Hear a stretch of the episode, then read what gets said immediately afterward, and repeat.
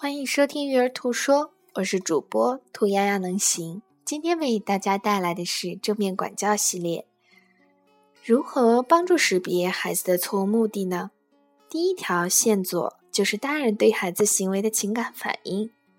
看起来好奇怪，你可能会疑惑自己的感觉怎么就能让你知道孩子的错误目的呢？如果你留心体会自己的感觉，就会发现其中的目的。如果你的感觉是恼怒、着急、内疚或烦恼，孩子的目的可能是寻求过度关注；如果你觉得受到了威胁、受到了挑战、被激怒或被击败了，孩子的目的很可能是寻求权利。如果你以权力回应，就会陷入权力之争；如果你是感觉受到了伤害、感到失望、难以置信或憎恶。孩子的目的很可能是报复。如果你觉得很无能为力、绝望、无助或无助，孩子的目的很可能是自暴自弃。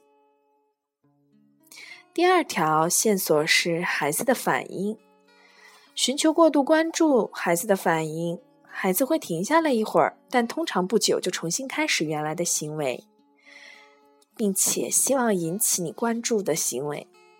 第二呢，寻求权利这一类是孩子继续这一类错误的行为，并且可能对你的要求进行言语顶撞或消极抵抗，这通常会升级为你和孩子之间的权力斗争。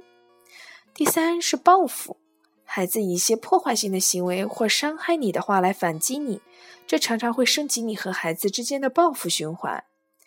第四类自暴自弃呢，孩子往往很消极，希望你快点放弃努力，别再打扰我了。有时候，这样的孩子会把这种感觉以行动表达出来，来掩盖他们在学业上的不胜任感。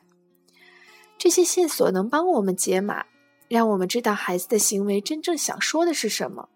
即使我们知道了这些线索，事情仍然没有那么容易，因为当我们面对一个做出错误行为的孩子，我们太容易以愤怒和沮丧的反应来回馈了，而不是停下来想一想，孩子。